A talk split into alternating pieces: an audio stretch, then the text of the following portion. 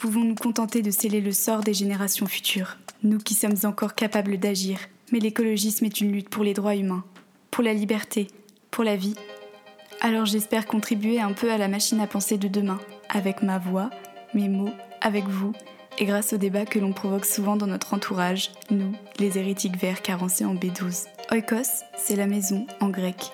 Parce que la maison n'est pas celle dans laquelle on s'enferme pour ne pas voir les problèmes du dehors, mais celle qui respire avec nous et qu'on appelle terre. Parce qu'avec elle, on peut construire un grand foyer, inclusif, bienveillant, moins riche de superflu et davantage empli d'humanité. Oikos est à la racine du mot écologie, comme nous sommes à la racine de ce nouveau foyer. Nous vivons dans un monde aux crises multiples, et si elles sont devenues normalité, c'est sûrement nous, humains, qui sommes en crise. Oikos est une feuille de brouillon, une boîte à idéal, un sac à colère au service de l'écologie. On parle de nos peurs, de nos espoirs, de nos révoltes, à nous, les gens qui pouvons encore faire basculer le monde. Qu'on soit désillusionnés ou utopistes, on est toutes et tous pleins d'angoisse, mais une liberté immense s'étale devant nous. Alors laissons nos pensées envahir l'espace sonore pour se battre contre le plus grand danger de notre temps, l'indifférence. Dans Écosse, on explore les bourgeons et les branches, les feuilles mortes et la sève d'un nouvel arbre de vie. Bonjour, c'est celle d'un Petit Pois. J'espère que vous allez bien et que vous êtes bien installés dans les transports, dans votre cuisine en train d'éplucher des patates ou tout simplement sous la douche pour écouter l'histoire de Maë dans ce neuvième épisode. Neuf, ça doit être l'âge qu'on avait quand on vivait nos plus folles aventures d'enfants ensemble. Maë, c'est une amie que j'ai rencontrée au scout et avec laquelle j'ai créé une bonne partie de mes meilleurs souvenirs. Pendant les week-ends en tente et les étés en camp, on était inséparables jusqu'au jour où nos chemins ont dû s'écarter, quand celui de Maë a été propulsé à des milliers de kilomètres de là. Je me rappelle avoir été assez dévastée de savoir qu'elle allait partir vivre au Japon. Là-bas, elle a notamment passé une année sur une île du Pacifique, comme un catalyseur de plein d'autres choses qu'elle s'apprête à vous raconter. Ça fait des années qu'on ne s'était plus parlé. J'ai suivi de loin son retour en France, puis son nouveau départ en Écosse, d'où elle vous parlera aujourd'hui, le temps de retisser un lien particulier entre deux amis séparés par les océans. L'enregistrement a eu lieu en distanciel. Bon, ça fait pas trop étrange en cette période de Covid, mais ça peut expliquer une qualité de son un peu différente.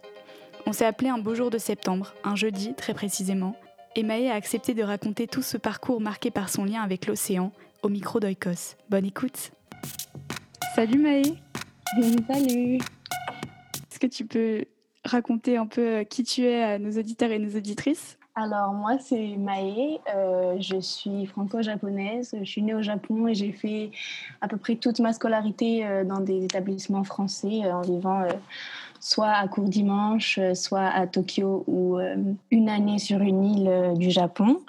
Et puis maintenant, je suis étudiante, j'ai fait trois ans de psychologie et après, je me suis redirigée sur un master sur les environnements, la protection des environnements. Ça s'appelle Marine Systems and Policies. On va faire de la bio, mais on va aussi faire tout ce qui est gouvernement, gouvernance des océans. Ça veut dire quoi pour toi l'écologie? Prendre soin de la planète dans laquelle on est, prendre soin des gens qui habitent sur cette planète, euh, des êtres vivants en général, pas que des, des, humains évidemment. Et ça veut aussi dire euh, prendre en compte euh, la crise qu'on est en train de vivre en tant qu'espèce qui vit sur une planète avec des limites. Maintenant, j'aimerais bien retracer un peu ton, ton histoire avec l'écologie. Du coup, on a toutes les deux euh, fait du scoutisme. Je voulais te demander, parce que moi, je crois que le scoutisme, ça a quand même un peu été le départ du lien que j'ai pu avoir euh, avec la nature et, euh, et, que ça a un peu mis des petites graines dans mon esprit en mode la nature, c'est pas seulement quelque chose d'annexe, mais c'est quelque chose dans lequel on vit complètement. Euh, du coup, je voulais te demander, est-ce que toi, les scouts, ça a créé un peu cette chose-là chez toi Je pense que oui, c'est super important quand même dans mon parcours euh, par rapport à l'écologie parce que c'est vraiment là où, où, tu découvres un peu un mode de vie alternatif. Enfin, c'est pas vraiment un mode de vie, mais tu vis dans la nature, tu passes tes journées dans la nature, tu cuisines au feu de bois, etc. etc. Et je sais pas si c'était la porte d'entrée sur l'écologie, mais en tout cas, ça m'a vraiment... Euh, appris à aimer la nature, a appris à aimer euh, aussi euh, vivre proche euh, d'une communauté, on va dire. Et je pense que ça, c'était super important par la suite. Ouais, c'est vrai qu'il y avait aussi ce lien avec les autres. Et comme tu disais, je ne sais pas si celles et ceux qui nous écoutent ont un peu une vague idée de ce que c'est le scoutisme, mais c'est vrai qu'il y a aussi cet aspect-là de d'apprendre à créer des solidarités, à s'entraider, euh, à vivre ensemble, à accepter les différences, etc. Euh, ça sonne un peu cliché, mais en vrai, ça apprend quand même énormément de choses. Et en vrai, je sais pas, je trouve que c'est quelque chose d'hyper précieux d'avoir pu vivre ça, parce qu'on est dans une société quand même hyper euh, non, pour moi, vraiment, genre le scoutisme, quand j'étais enfant, c'était mes meilleurs souvenirs tous les étés. Le camp, quand j'entrais quand j'étais déprimée parce que c'est des semaines tellement intenses et tu vis tellement de trucs, tu rencontres plein de gens, tu vis des choses que tu vis vraiment pas dans ta vie euh, de tous les jours. Et, et puis, euh, quand je suis rentrée en France euh, en 2018, j'ai commencé, j'ai recommencé les scouts, mais en tant que chef cette fois-ci. Ah, pendant deux ans. Ouais. Et puis là aussi, ça m'a apporté vraiment. après, je pense que ça, ça a aussi beaucoup influencé ma vision du scoutisme maintenant, mais en étant plus, euh, plus âgé, on va dire. Enfin, on voit vraiment tout le mouvement du scoutisme, ce que ça peut nous apporter. Peut-être qu'on s'en rend pas compte quand on est enfant. On est juste là à jouer dans la nature et avec ses copains et c'est trop cool. On va faire des exploits et tout ça, mais je pense que c'est super important comme mouvement, même aujourd'hui. Enfin, surtout aujourd'hui, à mon avis, d'ailleurs. Est-ce que juste euh, pour euh, ceux qui ne savent pas, tu peux expliquer ce que c'est une explo Parce que c'est quand même un truc assez cool. Oui. Alors, c'est quand tu as 13-14 ans au scout, les chefs, donc c'est les, adultes qui nous encadrent, c'est des jeunes, hein, ils nous font un petit itinéraire et on part comme ça à deux jours. On marche avec nos sacs à dos, on doit trouver le lieu dans lequel on va dormir le soir. on a des, de l'argent pour faire des courses. C'est la première fois qu'on fait tout tout seul et c'est vraiment les meilleurs souvenirs. Franchement, c'est vraiment une bonne expérience. Euh. Je trouve que c'est trop cool parce que je sais pas s'il y a beaucoup d'occasions pour les, les, jeunes de vivre euh, ça autrement que par le scoutisme. C'est ça, je pense de nos jours, c'est assez rare comme expérience. Et puis, il y avait aussi tout ce côté. Euh, c'était aussi la période où je commençais à être assez accro à mon téléphone, à, aux ordi, aux écrans, à plein de choses de, de, la société moderne, on va dire. Et c'est vrai que les scouts, ça me faisait une bonne coupure avec tout ça et ça faisait énormément de bien de se couper euh, un peu du monde extérieur et de reconnecter à la bulle euh, avec la nature et tout. Ça nous pousse un petit peu à, avoir des réflexions euh, sur d'autres sujets. On a toujours des, des objectifs en tant qu'encadrant, on a des objectifs un peu pédagogiques. Et on s'en rend pas compte quand on est jeune, mais je pense que ça nous a beaucoup nourri. Et je sais pas si tu te rappelles, mais toi et moi, on avait un jour, on avait dormi dehors. Euh, on avait eu un week-end et on avait dormi. C'était pas dehors, on avait dormi à l'intérieur d'une salle, mais il faisait tellement froid dans cette ah salle. oui, je me rappelle. Le, lendemain, on s'est réveillé et on, s'est dit non, mais c'est horrible de, de, de, devoir dormir dans le froid. T'imagines les gens qui n'ont pas de maison et tout ça? Et on a commencé à avoir une réflexion sur euh, les, gens qui n'ont pas de domicile et on a, on a commencé à, à, vouloir faire quelque chose et tout. Et bon, ça n'a pas abouti malheureusement, mais tu vois, ça, ça nous a quand même un mm. petit peu. Euh, bousculé, quoi, et ça nous a poussé à, à, réfléchir et à vouloir faire quelque chose. Je pense que c'est important aussi qu'on en parle euh, parce qu'il y a beaucoup de clichés autour du scoutisme et c'est vrai que il y a certaines, bien sûr, il y a certaines dérives et moi, j'adhère pas du tout à certains, certains mouvements. Déjà, il y a plusieurs mouvements. Nous, on parle des scouts de France, du coup, c'est pas forcément pareil que les scouts d'Europe ou d'autres mouvements. On s'imagine un peu des dérives euh, militariste ou je sais pas quoi J'ai encadré les, les, plus jeunes, donc les 8-11 ans. Et, c'est vraiment, vraiment, enfin, je pense que c'est vraiment enrichissant pour eux et aussi pour nous en tant que jeunes d'être impliqués euh, comme ça euh, dans la communauté et de vouloir, euh, d'avoir un objectif en tant que mouvement. Il y a aussi, évidemment, on parle beaucoup d'écologie au sein des scouts, on parle d'habiter autrement la planète et tout ça, mais on parle aussi de communauté, d'accepter, comme tu as dit, accepter la différence et tout ça. Et moi, je pense que oui, ça m'a quand même beaucoup euh, forgé. Peut-être qu'il y a aussi des clichés parce que c'est peut-être aussi un mouvement qui s'adresse beaucoup à des gens qui connaissent déjà le scoutisme et dans leur famille, etc. Et donc peut-être que c'est cool aussi d'en parler pour, euh, pour peut-être essayer de l'ouvrir et... Des fois, ça, je me rappelle, de, j'écrivais des petits textes avant. Euh, j'étais vraiment C'est de l'aberration, un peu tout ce qui existe à Tokyo, ça s'arrête jamais, c'est, tout est tout le temps ouvert, tout est accessible et tout ça. Et moi, je me rappelle qu'à un moment, ça m'avait un peu dégoûtée. Euh, j'étais un peu perdue, je me disais, mais pourquoi? Ça n'a pas de sens euh, de vivre dans une ville comme ça. J'ai l'impression que tout est faux, j'ai l'impression que vraiment on fait tout pour euh, distraire les gens, tout ça. C'est fou, genre c'est, marrant de dire j'ai l'impression que tout est faux.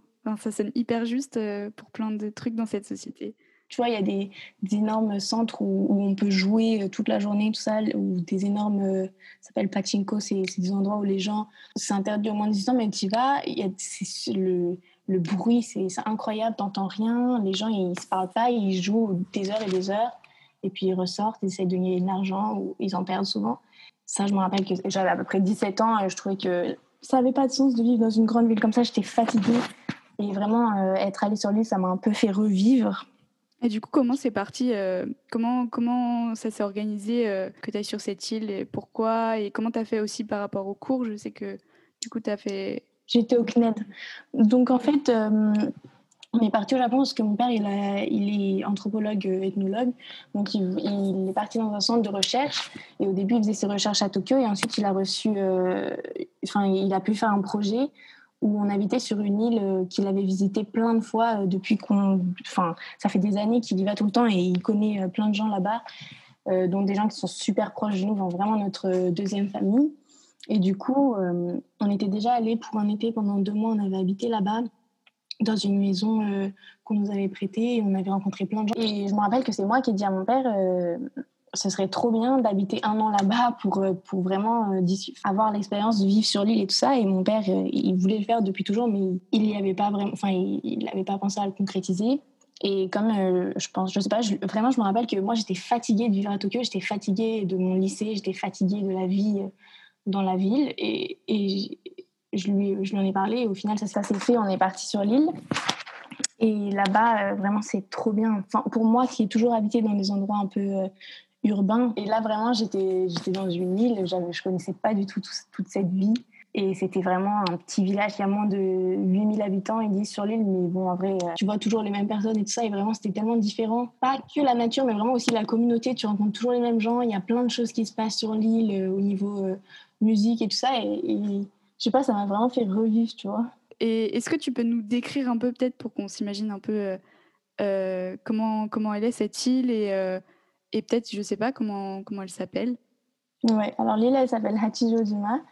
Euh, c'est une toute petite île, euh, vraiment pas grande. Je ne sais pas comment, je sais pas vraiment exactement euh, sa taille, mais en tout cas, c'est vraiment sa superficie, c'est vraiment petit. Tu peux faire le tour de l'île en 45 minutes, quoi. Ah ouais. ouais. Et c'est une île, alors je ne sais pas exactement, mais moi je dirais subtropicale parce qu'il y a quand même des saisons et tout ça. Mais en été, il fait super chaud, super beau. En fait, à un moment donné, quand le Japon il essayait de relancer l'économie euh, après la guerre, ils avaient voulu faire de cette île le deuxième Hawaï, le Hawaï du Japon. Ah ouais? Ça n'a pas marché. Du coup, ouais, du coup ils, ont, ils ont fait des énormes hôtels sur l'île, euh, des espèces de, de euh, resorts. Maintenant, c'est abandonné parce qu'évidemment, l'île n'a pas le potentiel de Hawaï, hein, c'est tout petit. Et voilà. Mm. Mais c'est un peu ça c'est un peu effrayant tu vois des énormes hôtels abandonnés avec encore les lits encore les tout tout tout on allait ah plein de fois. Ouais. Est-ce que cette île t'a apporté quelque chose par rapport à l'écologie? Bah là, ouais. Par contre, l'île, ça, c'est sûr et certain. Là, pour le coup, j'étais vraiment dans la nature tout le temps. Enfin, vu que j'étais, je faisais l'école à la maison, du coup, je faisais le CNED. Et par contre, je, je faisais presque rien. Quoi. Tu vois, je travaillais euh, max 4 heures par jour et puis le reste, euh, c'était euh, aller visiter l'île, marcher, aller dans la forêt. Et c'est des forêts vraiment différentes des forêts de France. Et moi, j'adore les forêts, euh, enfin, tu sais, les forêts vraiment fournies, euh, tropicales un peu. Ouais. sinon, en été, parce que l'hiver, on peut pas trop se baigner, il fait quand même trop froid, mais en été, toute l'après, mettre dans l'océan, nager avec les poissons dans, dans les coraux ou, ou, avec les tortues, ou alors faire des sorties bateau pour essayer de, de avec nos amis pêcheurs, de voir des baleines ou tout ça. Enfin, tu vois, c'est, je sais pas mm. comment expliquer, mais c'est passionnant. Tu te sens trop bien. Et moi, vraiment, l'océan, j'ai l'impression que que ça me parle. Je sais pas, j'ai l'impression que je suis connectée. Je sais qu'il y a plein de gens qui sont comme ça, un sentiment de plénitude que tu, que j'ai jamais euh, autre part. Et je sais pas, je, je, me pose pas de questions. Tu vois, je suis juste dans la nature et je me sens tellement petite. Et je sais pas comment expliquer. Et ça, c'est pas très relié à l'écologie, mais quand tu es au lycée, tu peux, tu peux te sentir un peu. Euh, je pense que c'est un petit peu lié. Euh, au final, euh, genre au capitalisme et tout ça, mais par exemple au lycée, enfin, moi, mon lycée, c'était vraiment, j'avais l'impression d'être exploitée. J'étais là-bas de 8h à 18h et je pouvais pas faire les choses que j'avais l'impression de, de vouloir faire, tu vois. J'avais pas beaucoup de temps et tout ça et je me sentais vraiment fatiguée d'être dans un système. Enfin, je me sentais enfermée et j'avais vraiment aucun pouvoir sur ma vie. J'avais l'impression d'être. Euh, d'être vraiment esclave euh, de mon lycée. Enfin, ça peut paraître extrême, mais vraiment, je, je, je m'y plaisais pas du tout, du tout. J'étais pas contre euh, apprendre, mais vraiment, juste le, fait d'avoir plus de temps pour euh, explorer, pour faire d'autres choses, pour moi, en tout cas, ça m'a, fait revivre. C'est aussi un, un, des aspects qui m'a aussi beaucoup aidé dans l'île, c'est que j'ai rencontré d'autres gens. Enfin, évidemment, quand tu es lycée, tu rencontres des gens, mais là, c'était, différent. C'était des gens que je connaissais pas du tout enfin des, des, vies que je connaissais pas du tout, plutôt des, des, gens qui vivaient des vies très différentes de la mienne et, qui m'ont tout de suite accepté cette île, vu qu'elle est, elle est très petite, elle est très accueillante. Je sais, ils, sont, ils adorent euh, rencontrer des gens, ils aiment beaucoup les touristes. Bon, après, nous, on est devenus un peu plus que les touristes, mais tu vois, ils sont très, très accueillants et c'était trop cool de pouvoir euh, connecter avec des gens et surtout euh, par le biais de la musique. Il y avait des groupes de tambours japonais et nous, on, s'est fait toutes nos, nos, connexions sur l'île, tous nos amis par rapport à ça. Euh, une fois qu'on habitait là-bas, on, y allait tout le temps, on était super impliqués. Et c'était trop cool parce qu'on était avec des jeunes, mais aussi plein de, de petites mamies japonaises et des grands-pères. Et, des, et, c'est vraiment l'aspect euh, communautaire aussi qui m'a beaucoup plu. Enfin, communautaire, non. L'aspect de communauté, l'aspect de rencontrer des gens, d'être proche d'eux, euh, qui m'a aussi beaucoup plu sur l'île. Pas que la nature, évidemment. Ouais. Après, euh, les gens qui habitent sur l'île, ils, sont pas Enfin, ils disent que ça peut être fatigant d'être tout le temps sur l'île, mais tu sais, moi, en tant que, que personne extérieure, c'était plutôt euh, agréable. Est-ce que tu pourrais nous raconter euh, peut-être ton plus beau souvenir là-bas? Bah, J'en ai plein. Hein. J'en ai plein.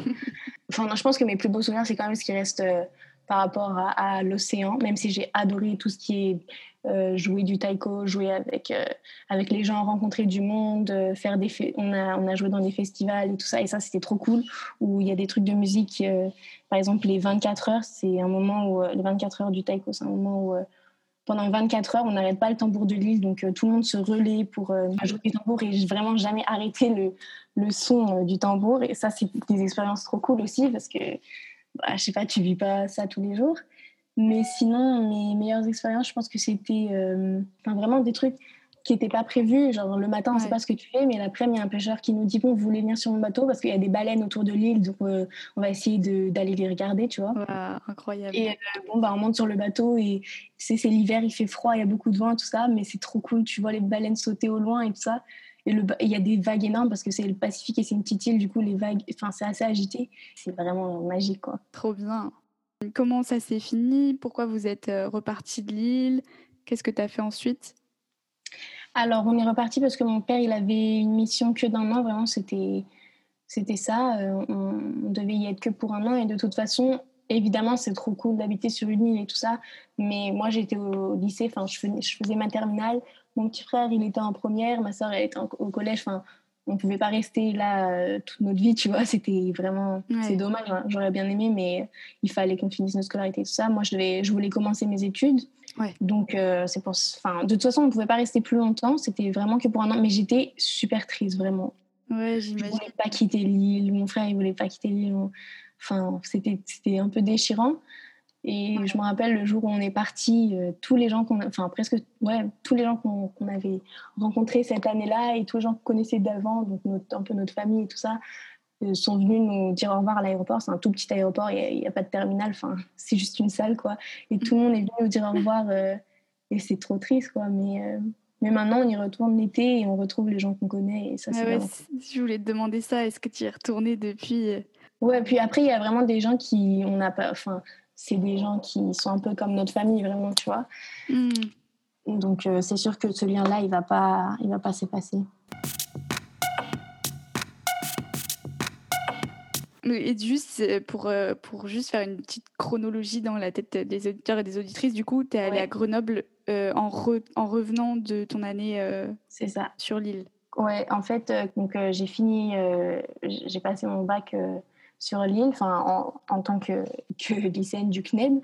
Et puis après, je me suis dit que je voulais euh, faire de la psychologie et je voulais rentrer en France pour le faire parce que euh, bah, j'ai toujours été dans le système français, mais je voulais pas trop euh, aller à ma famille est rentrée à court dimanche, mais moi je me suis dit que vraiment mon lien avec la nature c'était trop important et je voulais pas habiter à Paris et tout ça. Enfin, je voulais pas étudier à Paris et ne jamais être dans la nature. Et puis Grenoble, il y a les montagnes et c'est trop cool. Du coup, euh, j'ai décidé d'aller là-bas. Mais c'est ça, j'essaie vraiment d'être impliquée dans des assos, aussi par le scoutisme, évidemment. Bah, tu sais, on a des réflexions sur euh, l'écologie, on essaie de faire plein de choses pour, euh, pour nos jeunes, pour euh, qu'on soit impliqués dans tout ce qui est écologie et tout ça, mais c'était dur de le faire un peu à côté de mes études, on va dire, et je me sentais, j'avais, enfin, j'avais vraiment l'impression que c'était le truc qui me passionnait le plus. Et, et vraiment, l'année dernière, je me sentais un peu perdue en mode je sais pas ce que je veux faire. Enfin, mes études me plaisent, mais, mais me passionnent pas, quoi. Et je, voulais faire une année de césure. Mes parents n'étaient pas très contents et tout ça. Je préfère faire euh, une année, euh, tu sais, un service ou quelque chose comme ça, dans un truc écologique pour voir si c'est pas vraiment ce que je veux faire, parce que je me sens vraiment. Enfin, j'ai vraiment envie de faire quelque chose. Euh, tu voulais genre tester et voir concrètement si c'était. Je voulais pas me lancer dans un master en psycho si c'était pas mm. ce que je voulais vraiment faire.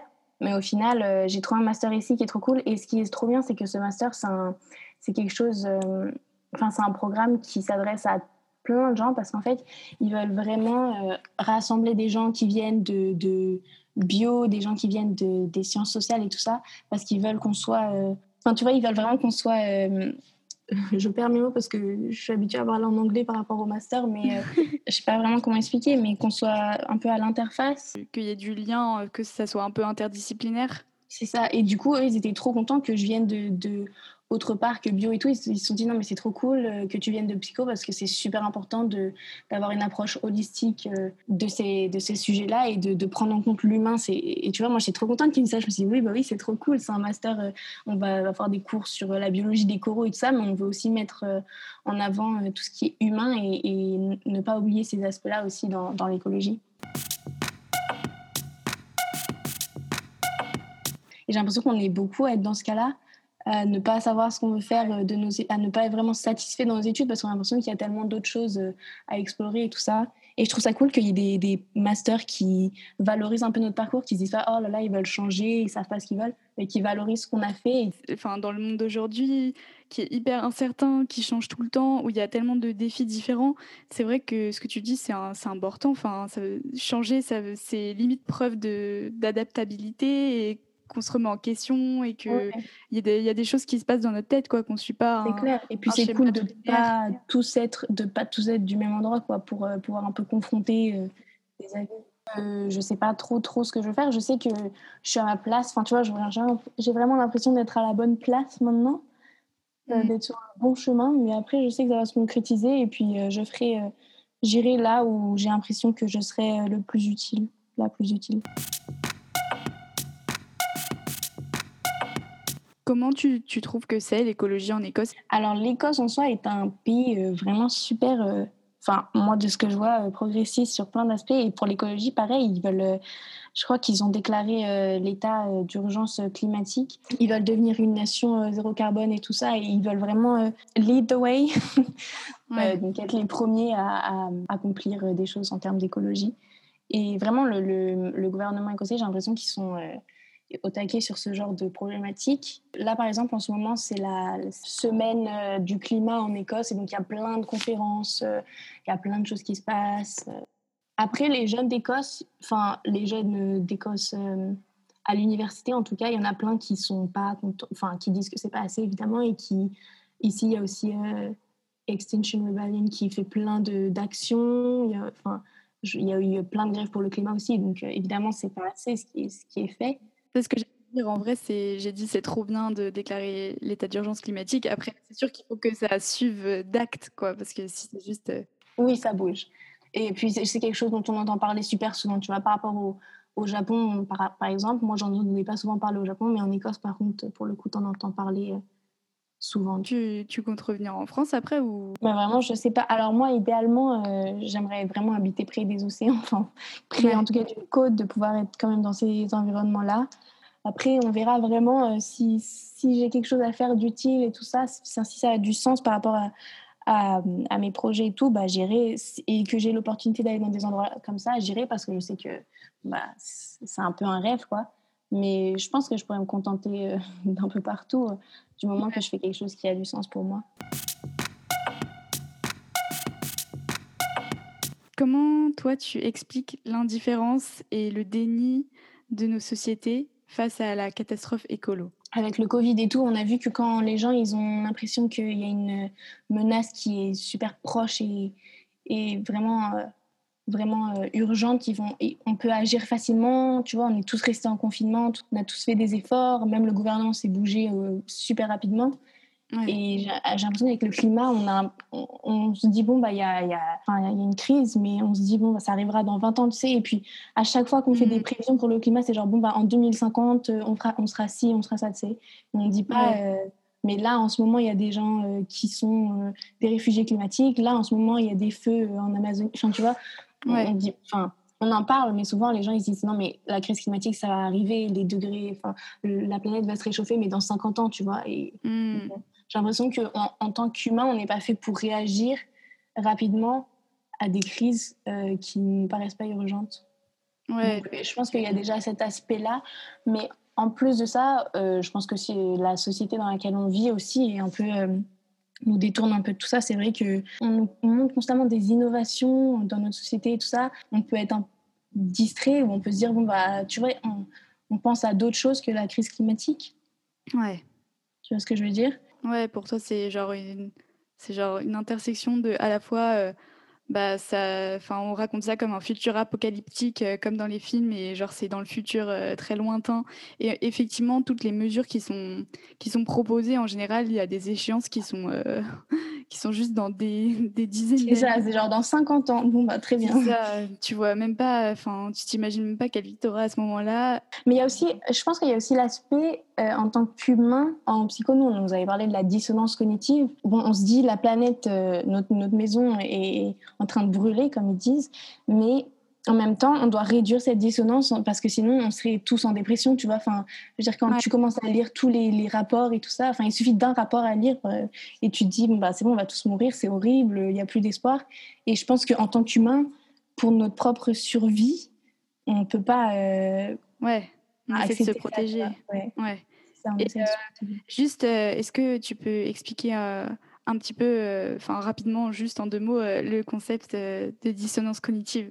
Bah, Moi, ce que je me rappelle de ce qu'on nous avait dit en cours, c'est que la dissonance cognitive, c'est quand tu as des, des, pensées qui sont en contradiction avec d'autres pensées ou avec ce que tu souhaites, ou tu vas tout faire pour réduire la tension que tu n'es pas fait en fait, pour, pour, pour vivre avec cette tension psychologique et tu vas tout faire pour réduire, pour réduire toutes les contradictions. Donc, c'est un mécanisme de, de survie voilà, pour pour aller bien euh, psychologiquement. On va passer à la partie que j'aime trop, qui s'appelle, euh, enfin qui s'appelle pas, elle n'a pas de nom, mais sur euh, sur l'intersectionnalité. Ouais. Est-ce que tu pourrais évoquer un autre combat contemporain? Qui déjà qui, qui, te touche, qui t'intéresse et qui pour toi a un lien avec l'écologie en ce moment, j'ai été super influencée aussi avec tout le mouvement euh, Black Lives Matter et tout. Donc ça m'a beaucoup questionné. J'ai lu des, des, livres et tout sur ça et je pense que ouais cette lutte là c'est super important euh, même par rapport à l'écologie et tout. Si on veut un, un, un, autre monde ou en tout cas un monde meilleur, je sais pas si on pourra refaire une autre société euh, à partir de, enfin tu vois vraiment changer le système de fond en comble. Mais en tout cas je pense que si jamais on veut avancer, c'est sûr qu'il faut prendre en compte toutes les luttes sociales. Euh, il faut activement être antiraciste, il faut activement prendre en compte euh, euh, la question des sociétés aussi euh, indigènes, je ne sais pas si c'est comme ça qu'on dit en français, mais tu sais, les sociétés... ouais. je ne sais pas quel est le terme exact, peut-être autochtone, je sais pas. Autochtone, ouais. En tout cas, ouais. En anglais, ils disaient indigenous. Tu vois, toutes ces problématiques-là, à mon avis, si on ne les prend pas en compte, on ne pourra pas avancer. on va réitérer des choses et on ne va jamais avancer si on ne prend pas en compte toutes ces minorités. Ouais. C'est essentiel. Ouais, donc ça serait ouais, peut-être la cause des minorités et de manière générale de, de faire une écologie qui soit, qui soit inclusive, quoi. Ouais. Moi, j'y pensais pas trop avant le mouvement Black Lives Matter parce que je m'en étais pas rendu compte. Mais tu sais, tout, le fait que l'écologie soit blanche, le fait que ça soit des. Enfin, tu vois, c'est problématique et on ne pourra jamais avancer si on ne prend pas en compte la, voix des, autres personnes qui parlent déjà, qui, essayent de se faire entendre, mais si les, les écologistes euh, français ou, occidentaux ne prennent pas en compte la voix euh, de ces minorités-là, on ne pourra pas avancer, on ne pourra pas faire quelque chose de, viable en tant que société. C'est intéressant parce que ça, fait écho à, des cours notamment que j'avais eu l'année dernière quand j'étais en Suède. Euh, en Suède, euh, tout, au, nord de la Suède, il y a une minorité du coup euh, qui vit là-bas qui s'appelle les Samis. Et, on avait eu, justement, j'avais un cours sur l'environnement qui avait fait beaucoup le lien avec leur combat à, eux, parce que c'est une minorité qui s'est fait, genre, historiquement réduire son territoire et plus ou moins euh, exploité par l'État suédois et les États finlandais, norvégiens, enfin des pays qui, parce que c'est un territoire qui s'étale sur plusieurs pays. On avait beaucoup parlé de leur combat parce que c'est hyper lié. À notamment une manière de faire société qui est différente. Par exemple, le fait chez eux, il n'y a pas de propriété de la terre. Genre la terre appartient à personne. Et du coup, comme dans leurs droits, eux, il n'y a pas cette propriété-là, bah, l'État, euh, l'État sur lequel ils vivent, entre guillemets, euh, peut faire un peu ce qu'il veut avec la terre. Donc là, récemment, il y a eu euh, un droit qui a été reconnu, qui est assez historique, c'est le fait de dire que l'État, l'État possède la terre, mais les minorités samis ont le droit de, de, de la cultiver, de l'utiliser, enfin de la cultiver, non pas trop. Ok, waouh et de l'utiliser quoi. Et, et bref, ça fait vraiment écho parce que ça a été intéressant d'avoir ce cours-là qui mettait en lien euh, euh, ouais, ces, ces, minorités qui font société différemment et qui du coup s'en prennent plein la gueule, entre guillemets, euh, et qui sont en même temps des, des gens aussi qui résistent énormément contre le mode de vie actuel. Donc, Si on essayait de construire cette société sans certaines personnes, qui, qui, sont mis de côté aujourd'hui, eh ben, on fait que réitérer euh, la violence qui a été euh, commise avant et on, ça va pas faire, euh, enfin, on va rien améliorer dans le sens où on va juste réitérer ce qui a déjà été fait et on se rend pas compte en fait que il faut activement aller à, l'encontre de ça. Et je pense que c'est dur à entendre pour certains écolos, surtout ceux qui sont plus âgés. Enfin, oui. Je pense que c'est dur. À... Ils se disent, mais pourquoi, pourquoi vous allez nous parler de ça euh, Ça n'a rien à voir? Ou pourquoi, pourquoi vous allez activement faire des catégories ou des choses comme ça? Ou pourquoi vous allez... Enfin, tu sais, quand tu t'essayes de donner la parole à d'autres gens et tout ça, ils vont se dire, mais ça n'a aucun sens. Enfin, tout le monde devrait avoir le droit de parler. ben non, on essaye de donner la... On essaye de donner plus de place à ceux qui n'ont pas eu l'occasion de parler avant parce qu'on avait pris toute la place. Ouais, je te rejoins. Non, c'est trop vrai ce que tu dis et c'est hyper important. Enfin, on entend beaucoup, euh, oui, vous cloisonnez euh, la société, euh, vous mettez des étiquettes alors qu'il n'y en a pas besoin, mais en réalité, si, il y en a besoin, puisque historiquement, c'est ce qui s'est passé, donc on peut pas nier ça en. C'est ça. Et si on n'en met pas, on va, si on, on donne pas ces étiquettes-là, on va, on va vraiment, enfin, on va encore ignorer ces personnes-là qui ont été ignorées depuis, depuis toujours, quoi. Et donc c'est, mais je pense que c'est compliqué à entendre quand tu essayes de dire, bon, bah, on va faire un mouvement uni, de dire, bon, bah, on va faire des catégories. Enfin, tu vois, enfin, c'est pas le plus intuitif, mais je pense que, je pense que ça, c'est quelque chose qui va avec l'écologie et on peut pas le mettre de côté, on peut pas dire, bon, bah, ça, on réglera après, parce que, à mon avis, ça ne peut pas marcher. Donc, on va passer à la partie débat. Ouais. Donc, on m'avait proposé un débat euh, qui, qui, faisait assez sens avec tout ce dont on a parlé, euh, puisque c'était un débat sur le voyage. Donc, que penser du voyage en temps de crise écologique, notamment parce que euh, d'un côté, le voyage, c'est c'est quand même hyper, hyper riche comme expérience, et on le voit avec, avec toi, d'avoir une ouverture sur sur déjà bah, d'autres d'autres cultures et en plus de ça d'avoir accès à la nature ce qui est cool enfin de quand on vit en ville par exemple de pouvoir parfois s'évader et aller reconnecter avec la nature c'est quand même assez chouette. Mais d'un autre côté bien entendu ça pose d'énormes questions écolo notamment parce que pour voyager ben faut utiliser un moyen de transport sûr qui est souvent polluant, et puis aussi parce qu'il y a toutes ces questions d'espèces de, masse touristique qui est en train de euh, d'envahir plein d'espaces naturels euh, qui devraient être protégés. Et, et donc, euh, si on veut tous et toutes avoir accès aux mêmes endroits de nature, bah, comment, comment, comment on fait? Enfin bref, du coup, je voulais te... Je te laisse un peu la parole sur ça. Qu'est-ce que tu pourrais nous dire un peu de ton, ton avis sur toutes ces questions-là? C'est sûr que c'est une question qu'il faut se poser. Je pense que tous les gens euh, qui voyagent euh, se posent à un moment parce qu'évidemment, bon, tu sais, enfin, rien que les émissions de carbone que. Oh, je me rappelle que j'avais fait, euh, tu sais, le, la WWF, ils, ils ont un, un, questionnaire que tu peux faire et ensuite ils te disent ton empreinte carbone et, et puis j'étais horrifiée parce que si tout le monde vivait comme moi, il, faudrait trois planètes et demie. Et, je me suis dit, c'est pas possible, alors que moi, j'aime la nature, comment je peux faire ça, tu vois? Ouais. Et, et c'était vraiment dû parce que vu que dans tous les autres, enfin dans les autres aspects euh, nourriture et tout ça, j'essayais de faire attention et tout, et il me disait vraiment euh, que ce qui, qui était responsable de ce corps, c'était vraiment euh, le fait de prendre l'avion parce que moi je prends l'avion tous les ans rien que pour aller voir ma mère qui est encore au Japon, tu vois, ou ma famille, la moitié de ma famille est encore au Japon.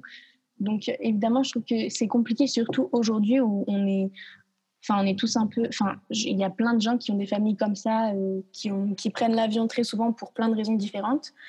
Et je pense que c'est évidemment compliqué. C'est dur de se dire bon bah moi à un moment j'ai eu un peu cette approche de je vais plus prendre l'avion. Évidemment, je me suis jamais dit bon je vais, vais plus jamais voir ma mère, mais je me suis dit je vais pas prendre l'avion. Euh, en tout cas, dès qu'il y a des, des, alternatives, si je peux prendre le train, je vais prendre le train et tout ça. Même pour venir en Écosse, j'avais pris, euh, j'avais pas voulu prendre l'avion euh, pour euh, rentrer à Noël et tout ça.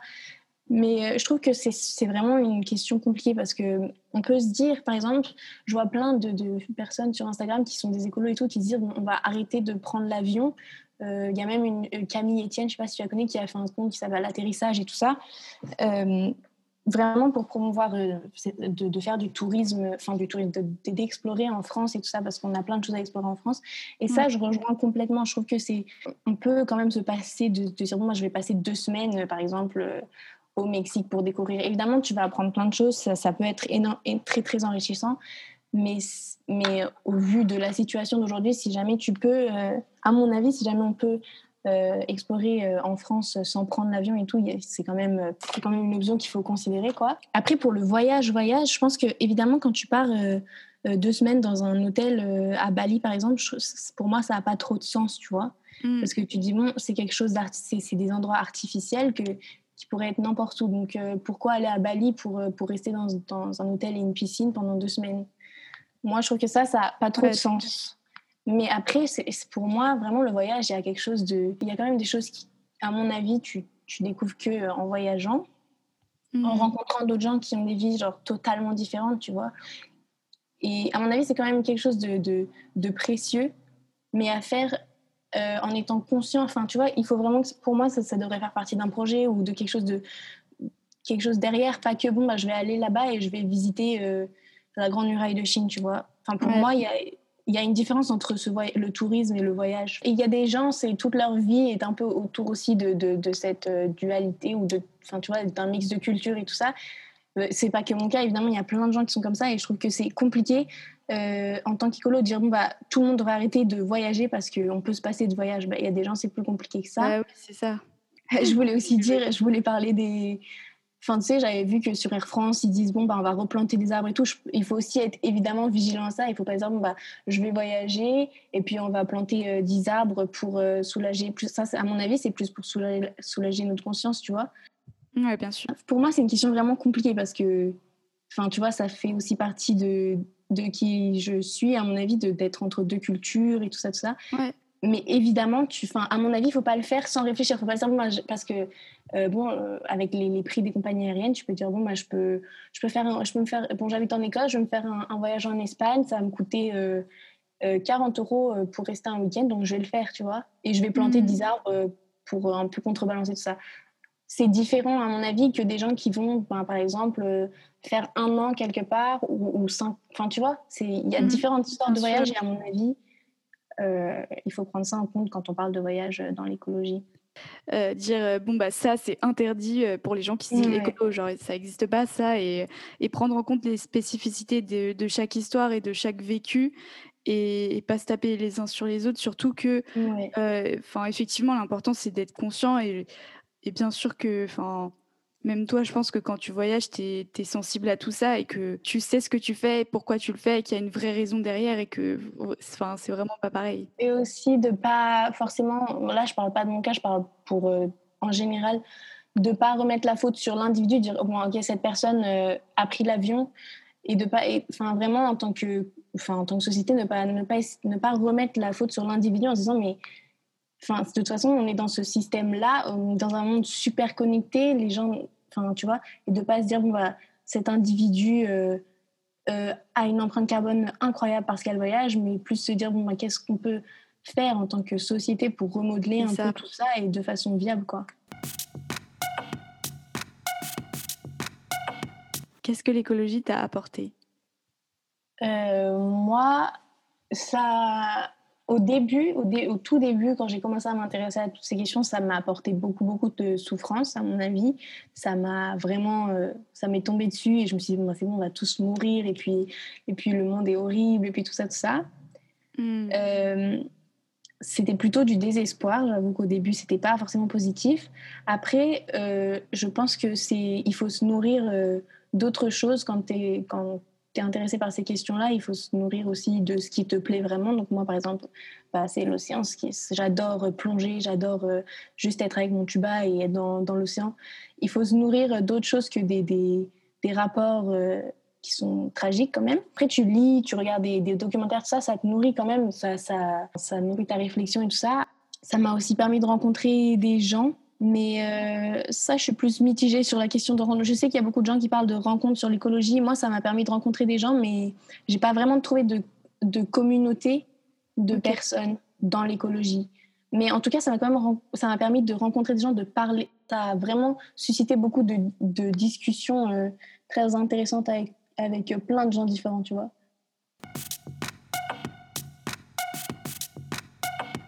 Trois dernières questions. Est-ce que tu as de l'espoir pour l'écologie? Euh, ça aussi, c'est une question compliquée. Est-ce que j'ai de l'espoir pour l'écologie? Euh, Pour l'écologie, je ne sais pas. J'ai de l'espoir en général sur la vie, je ne sais pas pourquoi. Mais je pense que j'ai de l'espoir euh, quand je vois tout ce qui est mis en place, tous les gens qui sont impliqués, tous les gens qui, ont, qui réfléchissent sur la question. Après, l'espoir pour la planète et pour le vivant, ben, de toute façon, il y a l'effet scientifique, sachant que euh, on a déjà, enfin, je sais pas si tu as vu, mais par exemple, dans les, la WWF aussi, ils ont encore ils ont sorti leur rapport annuel sur la biodiversité. Plus sûr, mais je crois que c'est depuis 70. Euh, on a perdu 94% de la biodiversité dans les endroits tropicaux, qui sont des endroits pour moi qui sont vraiment magnifiques.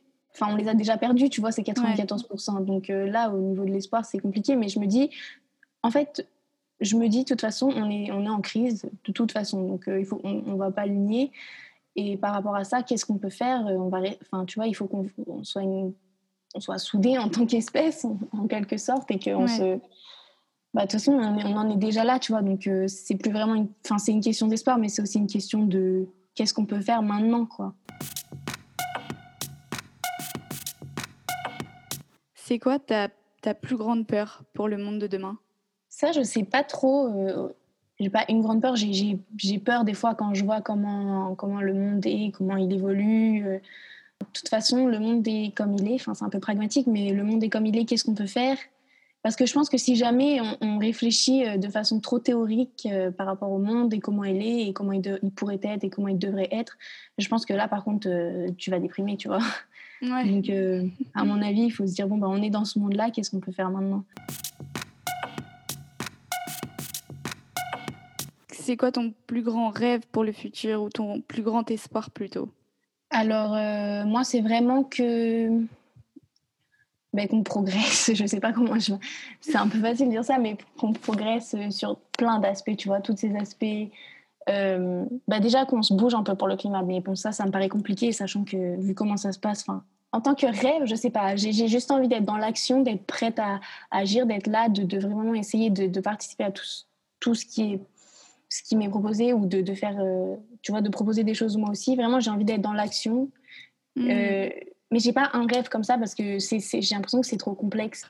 Non, En plus, enfin, en vrai, tu as raison d'être euh, plutôt que de faire des grandes théories sur, euh, sur qu'est-ce que, à quoi on rêve, de quoi le monde de demain sera fait, etc. Enfin, tu as complètement raison.